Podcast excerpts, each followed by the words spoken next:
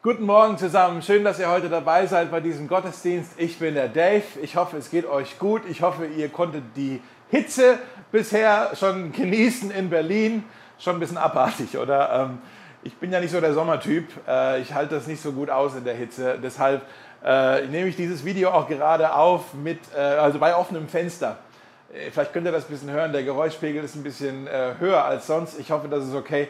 Aber falls es, wenn ich das Fenster zumache, dann schmilze ich hier und das ist kein schöner Anblick. Äh, deshalb äh, habe ich das Fenster offen. Daniel hat gerade schon was ganz Wichtiges gesagt. Ich möchte das nur noch mal unterstreichen.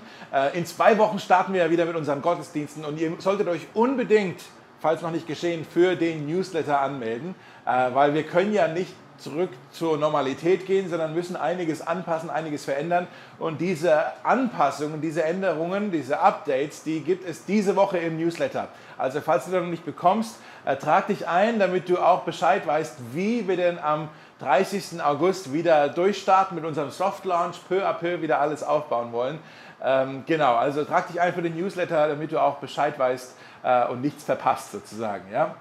Wir sind momentan in einer äh, Predigtreihe die nennen wir Weltbeweger. Weltbeweger. Und wir schauen uns die fünf Aufträge an, äh, die Gott für uns als Gemeinde hat. Fünf Dinge, wo wir glauben, das möchte Gott für Mosaik, das hat er vor mit uns. Diese Ziele, diese fünf Aufträge, die wollen wir gemeinsam verfolgen, dem wollen wir nachjagen. Okay?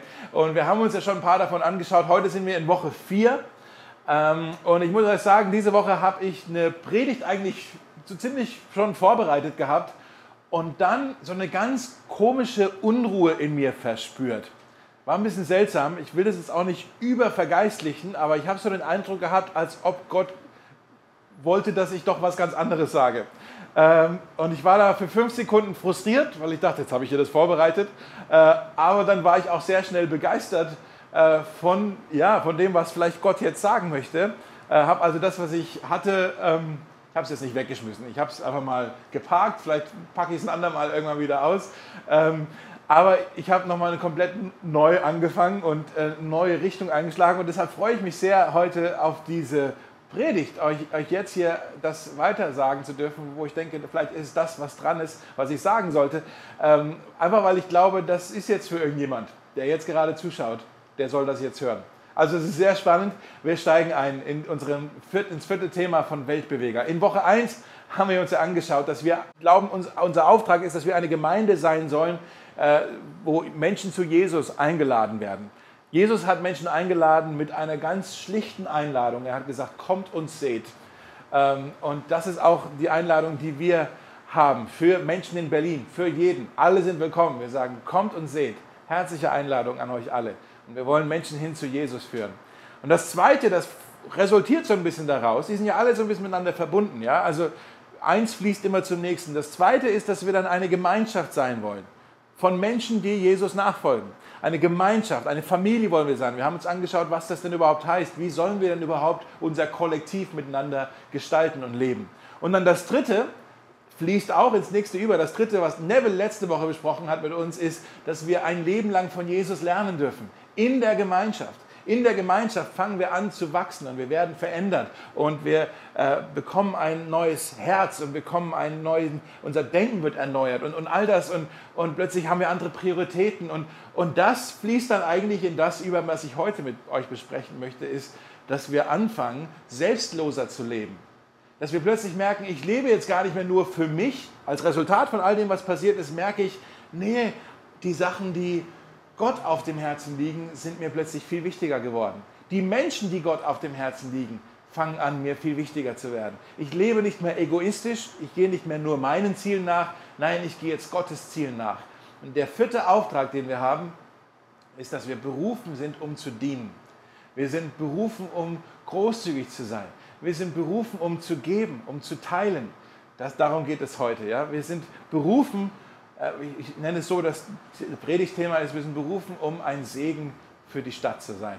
So habe ich es umgenannt jetzt. Ein Segen für die Stadt. Wie schaffen wir das? Wir wollen ein Segen sein für die, die in Not sind. Wir wollen ein Segen sein für die, die Schmerzen haben. Wir wollen ein Segen sein für die, die Angst haben.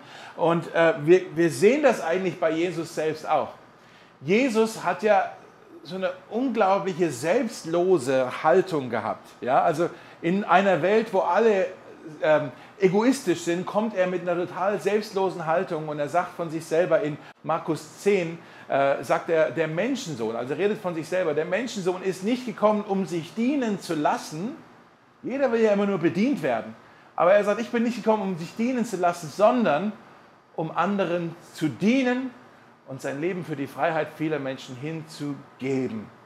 Dienen und geben. So, das sind diese zwei Dinge, die Jesus gemacht hat. Dienen und geben. Und, und das ist unser vierter Auftrag. Das ist unser Traum, dass wir als Gemeinde das wirklich verinnerlichen und unser Leben mit dieser gleichen Haltung leben, dass wir dienen, dass wir gerne geben, dass wir gerne teilen. Wir wollen nicht an Dingen festhalten, wir wollen nicht nur konsumieren, sondern wir wollen es gerne weitergeben. Das, was Gott in uns hineingelegt hat, wollen wir weitergeben. Und wie gesagt, das Thema von dieser Predigt ist, Segen zu sein für die Stadt. Wir wollen Segen sein für Berlin.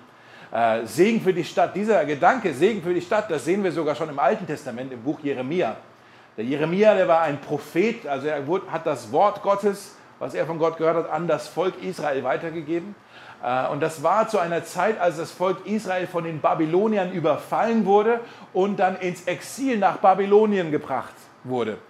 Und die haben sich gesagt, ja, das ist ja furchtbar, jetzt sind wir weit weg von, unserer, von unserem Zuhause, jetzt sitzen wir hier in Babylon unter diesen äh, Wilden, ja, und äh, wir werden aber einfach aufeinander aufpassen und hoffentlich können wir irgendwann zurückgehen. Wir werden nicht in die Stadt Babylon hineinziehen, äh, dort, wo so viel Korruption ist und dort, wo so viel Unheil ist und dort, wo so viel Sünde ist und so viel äh, kaputt ist. Nein, da gehen wir nicht rein. Wir bleiben hier draußen außerhalb der Stadt, in, in der Vorstadt sozusagen. Und da, wo wir uns sicher fühlen, bleiben wir untereinander. Und Gott sagt, nee, nee, nee, ich möchte, dass ihr in die Stadt hineingeht. Ich möchte, dass ihr dort eure, zu, eure Häuser baut. Ich möchte, dass ihr dort Gärten anpflanzt. Ich möchte, dass ihr dort eure Kinder aufzieht. Und, und ich möchte, dass ihr dort Einfluss nehmt. Ihr sollt nicht in einer Seifenblase sein, ihr sollt Segensspender sein. Okay? Versteckt euch nicht da draußen. Geht rein in die Stadt und, und ähm, und, und, kümmert euch um die Stadt und, und nehmt Einfluss in der Stadt. Schaut mal hier in Jeremia 29, Vers 7 sagt er es so, sucht das Wohlergehen der Stadt, in die ich euch weggeführt habe, und betet für sie zum Herrn. Denn wenn es ihr wohl ergeht, wird es euch wohlergehen. Hier sehen wir dreimal das Wort wohlergehen. Im Hebräischen, im Originaltext ist das das Wort Shalom. Shalom ist da das Wort, was benutzt wird. Vielleicht könnt ihr euch daran erinnern, da haben wir vor einer Weile schon mal drüber gesprochen, über das Wort Shalom, dass es ein sehr reiches Wort ist, ein sehr, sehr umfangreiches Wort. Man kann es gar nicht nur mit einem Wort ins Deutsche übersetzen. Hier ist es Wohlergehen, an anderer Stelle äh, wird Shalom mit Frieden übersetzt. Also Shalom heißt Frieden, Shalom heißt Wohlergehen, Shalom heißt auch Harmonie, Shalom heißt auch Segen, Shalom heißt auch Freiheit, Shalom heißt Gesundheit, Shalom heißt Feierlichkeit, Shalom heißt Aufblühen, Shalom heißt Freude, Shalom heißt Freundschaft, Shalom heißt so vieles. Und wenn wir sagen, die Kinder Gottes, das Volk Gottes, die Gemeinde, wir sind berufen, ein Segen zu sein für die Stadt, dann heißt das, Jeremia sagt, wir sollen Shalom sein in der Stadt. Wir sollen Shalom in die Stadt bringen. All diese Dinge, Wohlergehen, Freundschaft, Freude, Gesundheit, Freiheit, all diese Dinge sollen wir bringen in unsere Stadt Berlin. Ja? Wir sind nicht dazu berufen, eine, eine christliche Seifenblase zu sein, ja? wo wir uns irgendwie äh, wo wir alle miteinander glücklich sind, aber wir haben uns wirklich zurückgezogen und na, hier sind nur wir und äh, als ob wir hier in irgendeinem Kloster sind, wo wir uns äh, zurückgezogen haben. Nein, wir sind berufen, das zu tun, was Jesus auch getan hat, zu dienen und zu geben. Seht ihr, Gott hat eine Schwäche für die Schwachen. Gott sorgt sich, Gott kümmert sich um die Armen, um die an die Seite gestoßenen, die Ausgestoßenen. Er kümmert sich um die ähm, Misshandelten. Er sorgt sich um die Unterdrückten. Er, er hat ein Herz für kaputte Menschen. Er hat eine Schwäche für die Schwachen. Gott ist ein Gott der Gerechtigkeit. Das heißt, sein Herz geht immer raus zu den Menschen, die Ungerechtigkeit erfahren. Das, hat nichts, das ist nichts Politisches, das ist etwas Biblisches.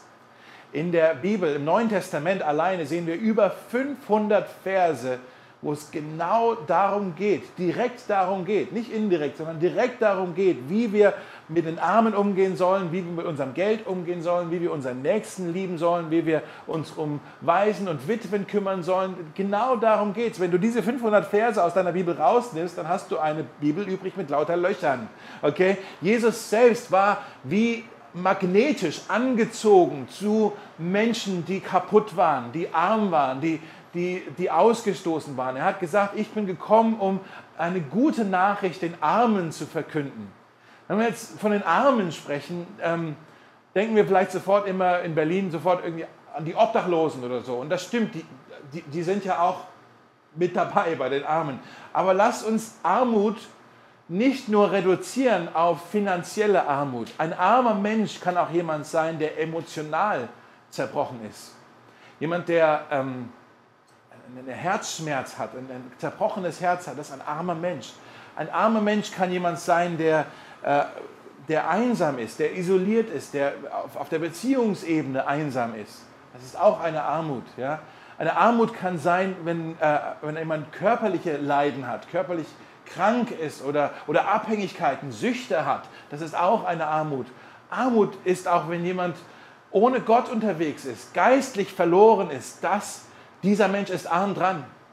Armut betrifft alle von uns. Jeder von uns ist irgendwo kaputt. Ja? Die, die Armen, das sind alle von uns. Armut, wie gesagt, das sind Leute mit Süchten oder Leute, die einsam sind, Leute, die äh, gehänselt werden, gebullied werden, Leute, die äh, misshandelt werden, Leute, die vielleicht Diskriminierung erfahren, Rassismus erfahren, Menschen, die in Trauer sind, Menschen, die einsam sind, all das. Und Gott sorgt sich um die Armen und Zerbrochenen und er beruft sein Volk, seine Gemeinde, uns, Mosaik, sich auch zu sorgen um diese Menschen.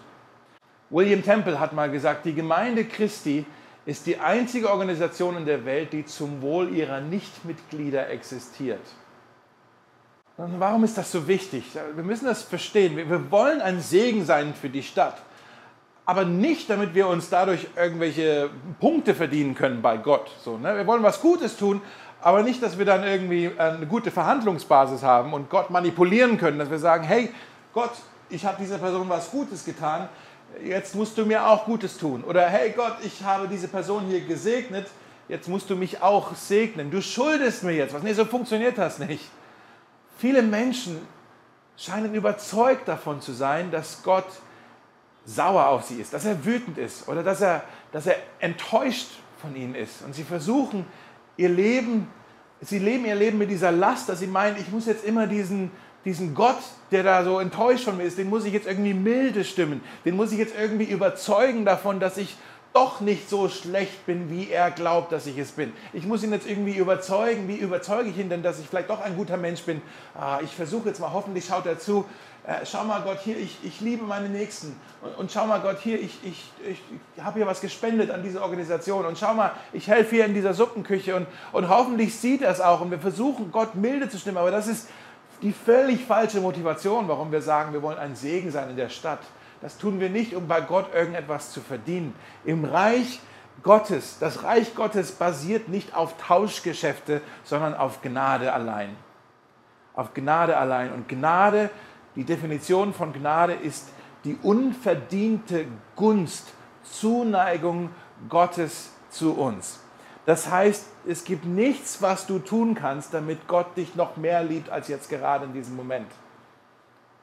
Du kannst nichts tun, dass Gott dich noch mehr lieb hat. Du kannst auch nichts tun, dass Gott dich weniger liebt, als er es jetzt gerade in diesem Moment tut. Seine Gnade, seine Liebe für dich wird nicht aufgepustet durch, ähm, durch deinen Dienst und durch, durch das, was du vielleicht für die armen Menschen tust seine Gnade, seine Liebe wird auch nicht irgendwie zusammengeschrumpft, wenn du eine Sünde begehst oder einen Fehler machst. Nein, seine, seine Liebe, seine Gnade für dich, sie basiert gar nicht auf dem, was du tust, sondern basiert allein auf dem, wer er ist. Er ist Liebe, er ist Gnade und es hat gar nichts mit dem zu tun, was du tust. In Römer 11 sagt Paulus, äh, Gnade wäre ja nicht Gnade, wenn wir es uns selber verdienen müssten. Dann wäre es äh, Verdienst, dann wäre es Lohn, aber nicht Gnade. Okay? Gnade ist, Gnade ist eine Person. Gnade ist Jesus.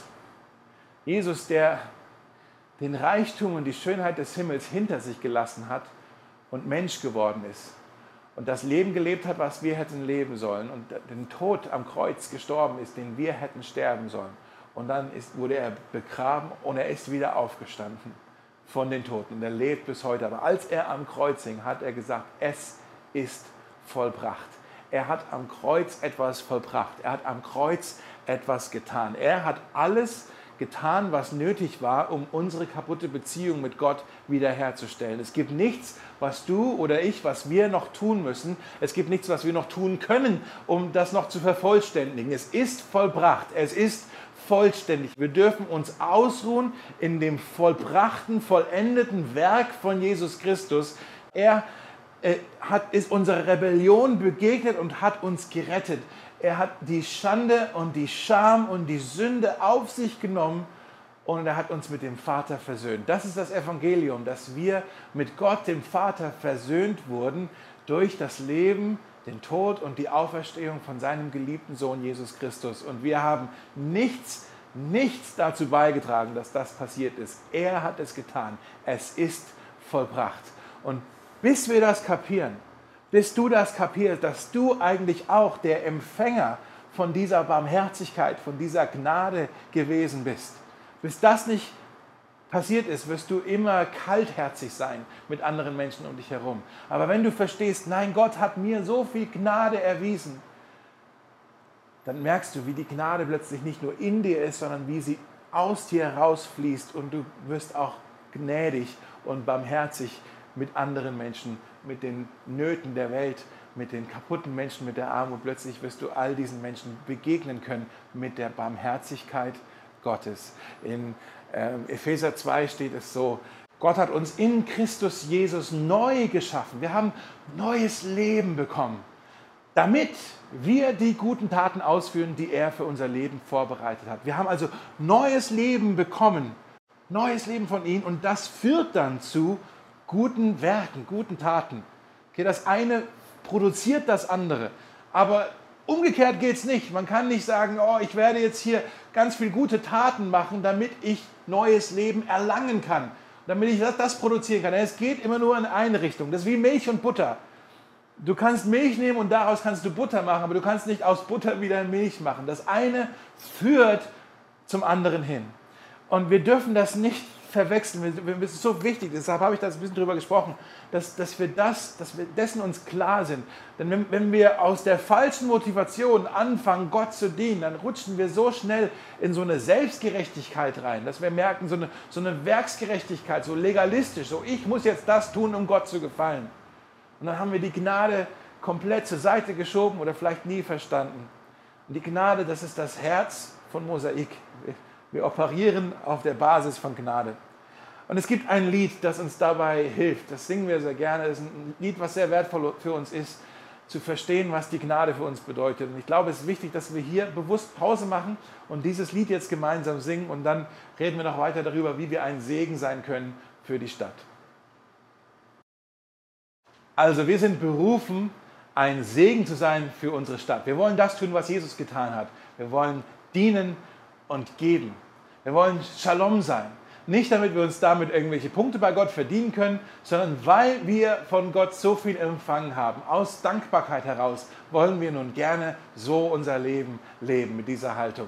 Äh, vielleicht hilft es, wenn wir unseren Dienst und unsere Großzügigkeit, dieses Geben und Dienen, wenn wir das wirklich auch als eine Form der Anbetung verstehen. In Sprüche 14 steht, Wer dem Armen hilft, ehrt Gott. Es ehrt Gott. Es, es verherrlicht Gott. Es, es gibt ihm Ehre, wenn wir uns um andere kümmern, wenn wir den Armen helfen. Das ist eine Form der Anbetung. Und bei der Anbetung, da verstehen wir das ja eigentlich, dieses Ding, dass Anbetung eine Antwort ist, eine Reaktion darauf ist, auf das, wer er ist und was er für uns getan hat. Wir beten Gott nicht an, um irgendwelche Punkte zu sammeln oder um irgendwie äh, Gnade zu bekommen. Nein, wir haben Gnade empfangen und deshalb antworten wir ihm mit unserem Lobgesang. Es ist wie einatmen und ausatmen. Wir atmen die Gnade ein und das Loblied kommt aus uns heraus. Wir atmen es aus. Ja? Und ich möchte euch sagen, unser Dienst, unsere Großzügigkeit, es ist, es ehrt Gott. Es ist eine Form der Anbetung und deshalb müssen wir das genauso auch sehen. Im Hebräerbrief, Der Hebräerbrief, der lohnt sich zu lesen. Vielleicht hast du den Hebräerbrief noch nie gelesen. Wir wissen gar nicht, wer diesen Brief verfasst hat. Wer auch immer es war, sie war genial. okay, ich weiß nicht, ob es ein Mann war oder eine Frau war, aber der Hebräerbrief ist so genial, das muss eine Frau gewesen sein, die diesen Brief geschrieben hat. Und da steht in Kapitel 3, also es ist lesenswert, ja, lest mal den Hebräerbrief. Äh, in Kapitel 13 stehen zwei Verse über die Anbetung was Anbetung überhaupt ist und wie das funktioniert. Ich möchte diese Verse kurz euch zeigen. Äh, da steht, darum wollen wir durch Jesus, ich mache schon Pause, da steht das wieder, durch Jesus, nicht durch irgendetwas, was wir getan haben oder versprechen zu tun, nein, durch das, was Jesus ist, was er für uns getan hat. Er hat uns gerettet. Darum, da steht auch dieses Wort darum, ist auch wieder, es ist eine Antwort durch Jesus. Darum wollen wir durch Jesus eine Antwort auf das, wer Jesus ist. Darum wollen wir durch Jesus, jetzt was ist die Antwort? Die Anbetung. Wir wollen Gott zu jeder Zeit ein Dankopfer darbringen. Wir wollen ihm anbeten. Wir wollen unsere Dankbarkeit ihm ausdrücken. Wie? Wie machen wir das? Wie drücken wir unsere Anbetung aus? Und der Autor des, oder die Autorin des Hebräerbriefes sagt uns jetzt hier zwei Dinge, was dieses Dankopfer ist oder was diese Dankanbetung ist. Zum einen steht da, das ist die Frucht der Lippen, die seinen Namen bekennen. Also da passiert etwas mit unseren Lippen, mit unseren Mündern. Da wird etwas ausgesprochen. Wir sagen Danke. Wir bekennen seinen Namen. Wir preisen ihn mit unserem Mund. Das gehört auf jeden Fall ähm, mit dazu.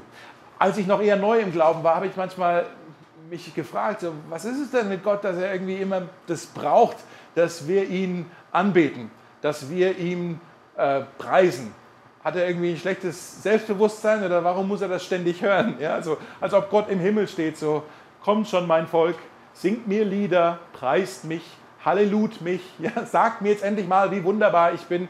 Ja, aber warum? Und ich habe es komplett missverstanden, dass die Frucht der Lippen ihre Wurzeln im Herzen haben, wo die Liebe ist.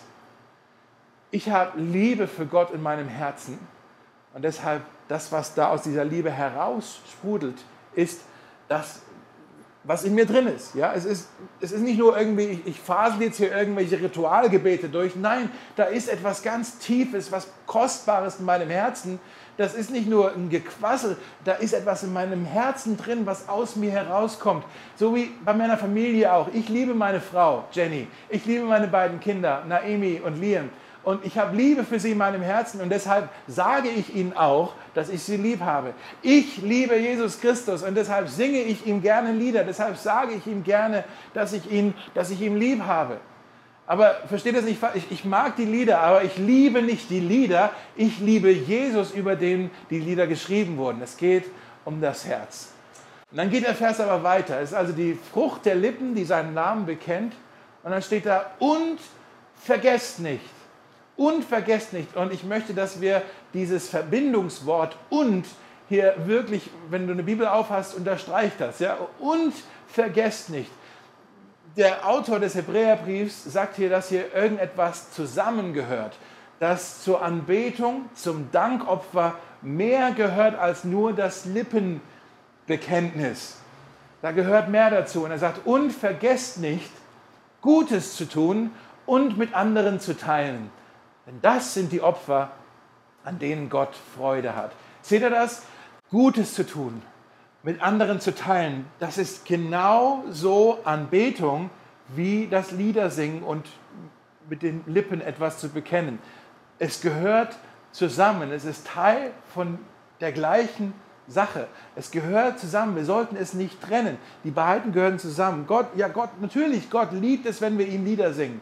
Gott liebt es, wenn wir mit unseren Lippen ausdrücken, was er uns bedeutet, unser Herz sprechen lassen. Natürlich liebt er das, aber an dem Tag, an dem wir das trennen von unserem Dienst in der Stadt, von unserem Segen in der Stadt, von unserem Dienst an den Kranken, an den, an den Zerbrochenen, an den Armen, an dem Tag, an dem wir das voneinander trennen, haben wir ein großes Problem. Wir haben etwas komplett missverstanden.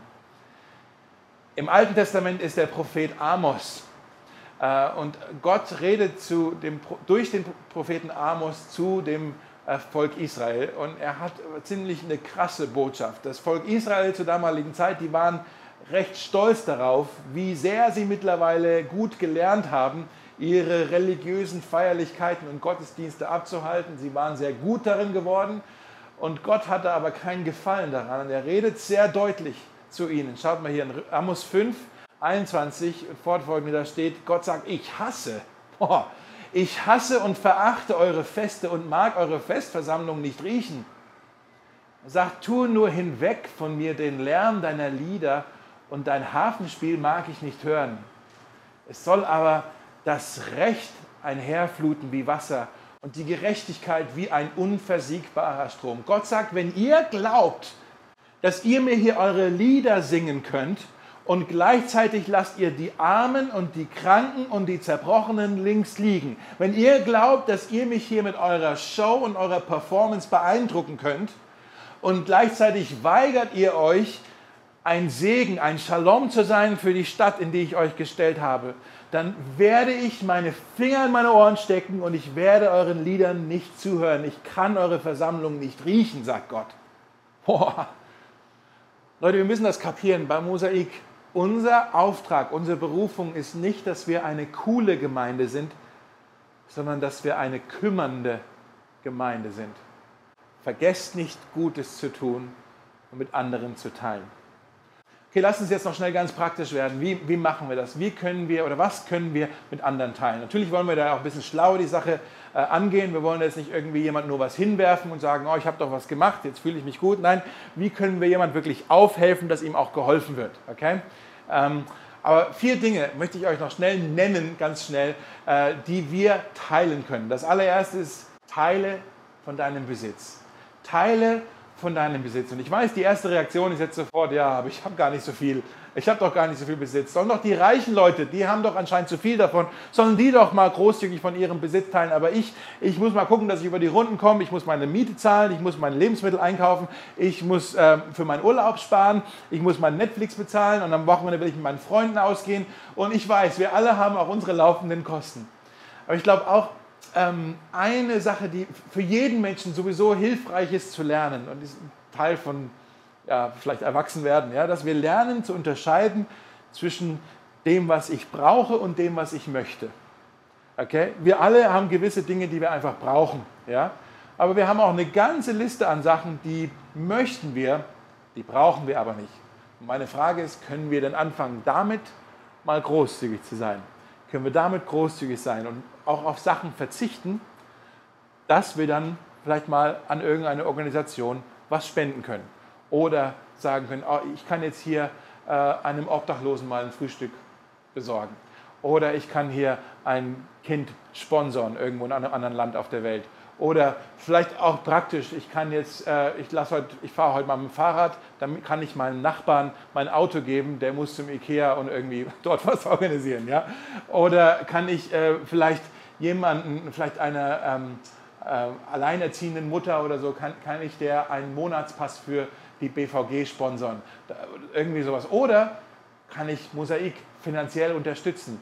Aus diesem Ding, dass, dass ich möchte zwar viel, aber ich kann auch verzichten.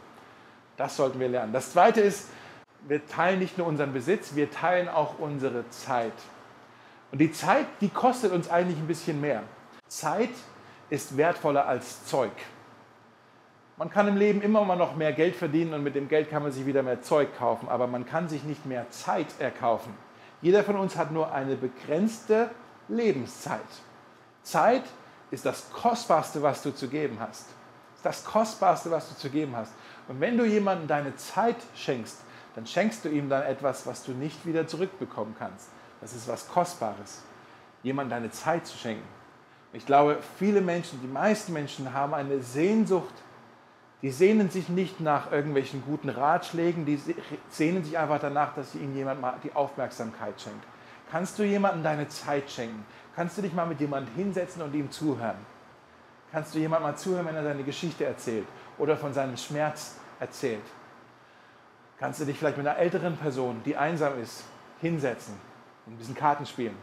Oder kannst du babysitten für irgendjemand? Oder kannst du ähm, jemand praktisch helfen und sagen, ich helfe dir, die Wand zu streichen oder ich helfe dir beim Umzug Oder kannst du äh, irgendwo in der Suppenküche helfen? Oder kannst du in der Gemeinde bei Mosaik, wir fangen jetzt ja mit den Gottesdiensten wieder an, äh, da, wird, da brauchen wir alle, müssen mit anpacken. Ja? Vielleicht sagst du, ja, da kann ich auch Zeit investieren. Da mache ich gerne mit. Das dritte ist, wir teilen unser Talent teilen unser Talent. Jeder von uns hat ja angeborene Fähigkeiten, Dinge, die du von Natur aus gut kannst. Vielleicht bist du sehr athletisch, vielleicht bist du äh, sehr organisiert, vielleicht bist du sehr kreativ. Ja? Dann haben wir Fähigkeiten, die haben wir erlernt. Vielleicht kannst du gut mit Computern umgehen, vielleicht kannst du ein Instrument spielen, vielleicht äh, kannst du gut kochen oder gut malen oder so. Äh, und dann sagt die Bibel, haben wir auch vom Heiligen Geist, bekommen wir auch Geistesgaben nennt sich das. Die werden an verschiedenen Stellen in der Bibel aufgelistet. Äh, zum Beispiel ähm, Gebet ist eine Geistesgabe, Leiterschaft ist eine Geistesgabe, äh, prophetisches äh, Reden, also dass man Worte der Kenntnis plötzlich hat. Ähm, Gastfreundschaft ist auch eine Geistesgabe, Barmherzigkeit ist eine Geistesgabe. Verschiedene Geistesgaben werden gelistet und wir alle haben unterschiedliche Fähigkeiten, mit denen wir anderen, nicht nur in der Gemeinde, sondern auch in der Stadt dienen können. Das Problem ist, manche von uns sind sich da sehr unsicher. Wir hatten vielleicht in unserem Leben nie jemand gehabt, der da Ermutigung in uns reingesprochen hat. Ja? Es ist so ermutigend, wenn jemand kommt und sagt, hey, das machst du voll gut. Oder hey, du bist voll gut darin. Oder es ist so ermutigend, wenn jemand Potenzial in uns sieht und wir haben es selber noch gar nicht entdeckt. Und jemand kommt zu dir und sagt, hey, weißt du, was du eigentlich voll gut kannst? Und echt, ich kann das, ja. Das ist so ermutigend. Wir brauchen, dass wir, dass wir einander auch ermutigen und das Potenzial freisetzen, indem wir einander Ermutigung zusprechen. Und dann vielleicht sagst du, ja, ich, ich kann hier irgendwie mit meinen Fähigkeiten, ich kann einen Kurs anbieten oder ich kann Leuten helfen, die Fähigkeiten, die ich erlernt habe, vielleicht zum Beispiel mit dem Computer, dass ich möchte anderen Leuten helfen, ihre Computerkenntnisse äh, weiterzugeben, dann haben sie vielleicht bessere Chancen, einen Job zu bekommen. Das wäre eine super Möglichkeit, um jemand anders zu helfen. Oder vielleicht sagst du, ich, ich, ähm, ich kann dir irgendwas anbieten oder irgendjemand helfen mit meinen Fähigkeiten. Oder nochmal, in der Gemeinde helfen. Ich packe mit an mit den Fähigkeiten, mit dem, was ich gelernt habe. Das kann ich gut, da helfe ich gerne mit. Ja? Du hast mit deinen Gaben hast du immer eine Entscheidung zu treffen. Setzt du deine Gaben ein, um andere zu beeindrucken oder um andere zu segnen? Ja? Und das vierte ist, wir teilen unser Erlebtes. Wir teilen unsere Geschichte. Die meisten Menschen haben gar keine Ahnung, wie kraftvoll ihre Geschichte, wie kraftvoll ihr Zeugnis ist. Wir haben alle so viel erlebt, sei es zu Hause oder auf der Arbeit oder auf der Uni, in der Schule oder irgendwie bei uns auch in der Nachbarschaft. Wir haben alle so viel erlebt, was uns irgendwie geprägt hat. Vor allem die bitteren, die schmerzhaften Erfahrungen, die sind doch prägend. Schaut mal, im 2. Korinther 1, Vers 4 steht, in allen Schwierigkeiten tröstet er, Gott, tröstet Gott uns, damit wir andere trösten können. Wenn andere Menschen in Schwierigkeiten geraten, können wir ihnen den gleichen Trost spenden, wie Gott ihn uns geschenkt hat. Ich weiß nicht, welche Schwierigkeiten du in deinem Leben schon durchmachen musstest, welche Täler du schon durchgewandert bist, wo du auf den Trost Gottes, von dem dieser Vers hier spricht, angewiesen warst. Vielleicht bist du in einem sehr schwierigen Zuhause aufgewachsen, wo viel gestritten wurde, äh, vielleicht getrunken wurde, vielleicht Gewalt war. Äh, vielleicht hast du zusehen müssen, wie deine Eltern sich getrennt haben. Vielleicht hast du selber in deinem Leben Ablehnung erfahren. Ähm, vielleicht hast du in deinem Leben auch dumme Entscheidungen getroffen, finanziell dumme Entscheidungen getroffen oder mit anderen Menschen dumme Entscheidungen getroffen oder, äh, oder plötzlich warst du in einer Sucht gefangen. Vielleicht hast du in deinem Leben äh, zusehen müssen, wie ein Mensch, der dir sehr nahe steht, plötzlich sehr schwer krank wurde oder vielleicht sogar gestorben ist und du musstest durch das Trauertal hindurch. Wo hast du in deinem Leben den Trost Gottes, die Heilung Gottes erlebt? Dieser Vers hier sagt, dass den Trost, den Gott dir geschenkt hat, den bekommst du, damit du dann auch anderen Menschen, die Gleiches erleben, trösten kannst, dass du ihnen beistehen kannst. Ich meine, das macht Sinn. Wer kann besser einem Menschen helfen, der ein Suchtproblem hat, als ein anderer Mensch, der diese gleiche Suchterfahrung hinter sich hat. Wer kann besser vielleicht einem jungen Ehepaar helfen, die keine Kinder bekommen können, als ein anderes Paar, die wissen, wie schmerzhaft sich das anfühlt? Wer kann besser jemandem helfen, der ähm, finanziell in Schwierigkeiten geraten ist, als jemand anderes, der vielleicht auch schon durch ein finanziell schwieriges Tal hindurch musste? Was ich euch sagen möchte, Verstecke deine Narben nicht. Verstecke deine Narben nicht. Wir sind so gut darin, unsere Narben zu verstecken, weil wir selbst daran gar nicht immer erinnert werden möchten. Und wir wollen es einfach nur hinter uns lassen und hoffentlich nie wieder daran denken. Aber ich sage dir, versteck deine Narben nicht. Zeig deine Narben als Beweis dafür, dass Gott heilen kann, dass Gott Dinge wiederherstellen und gesund machen kann. Zeig deine Narben. Andere Menschen werden ermutigt sein und Hoffnung und Heilung finden, wenn sie deine Narben sehen. Denn sie haben vielleicht noch eine offene Wunde, die noch blutet. Und sie sehen, Mensch, deine Wunde ist verheilt, dann kann meine vielleicht auch heilen. Das gibt ihnen Hoffnung. Dein größter Dienst, dein, dein größter Dienst in deinem Leben wird aus deinem größten Schmerz herausfließen aus deinen großen Zweifeln, aus dem, was du eigentlich hinter dir lassen möchtest, dein, das, was dir angetan wurde, der Schmerz, die Trauer, die Sucht, was auch immer es war, das, was du eigentlich hinter dir lassen möchtest, daraus kann, wenn du es Gott zur Verfügung stellst, er kann das gebrauchen, um anderen Menschen Hoffnung zu geben. Das ist dein größter Dienst, der fließt aus deinem größten Schmerz. Nicht aus deinen Stärken, nicht aus deinen Talenten, sondern aus deinem größten Schmerz. Deine Geschichte, das, was du erlebt hast, ist kraftvoller als dein stärkstes Talent. Deshalb lasst uns großzügig das teilen, was wir erlebt haben. Nicht nur innerhalb von der Gemeinde, sondern auch in der Stadt Berlin, wo so viele Menschen zerbrochen sind und Hoffnung brauchen. Lass uns großzügig erzählen, was Gott in unserem Leben getan hat, wie er uns getröstet und geheilt hat. Das wäre so ein Segen für Berlin, wenn wir das tun. Lass uns noch gemeinsam beten. Jesus, wir danken dir, dass du gekommen bist, um zu dienen und zu geben. Danke, dass du mit Barmherzigkeit uns begegnet bist und wir möchten auch barmherzig sein. Wir wollen, dass das unsere Anbetung ist. Wir wollen uns kümmern und uns sorgen um die Armen und die Zerbrochenen und die Benachteiligten. Wir möchten ein Segen sein für unsere Stadt. Wir möchten Shalom sein für unsere Stadt. Heiliger Geist, bewege uns, befähige uns für diesen vierten Auftrag. In Jesu Namen. Amen.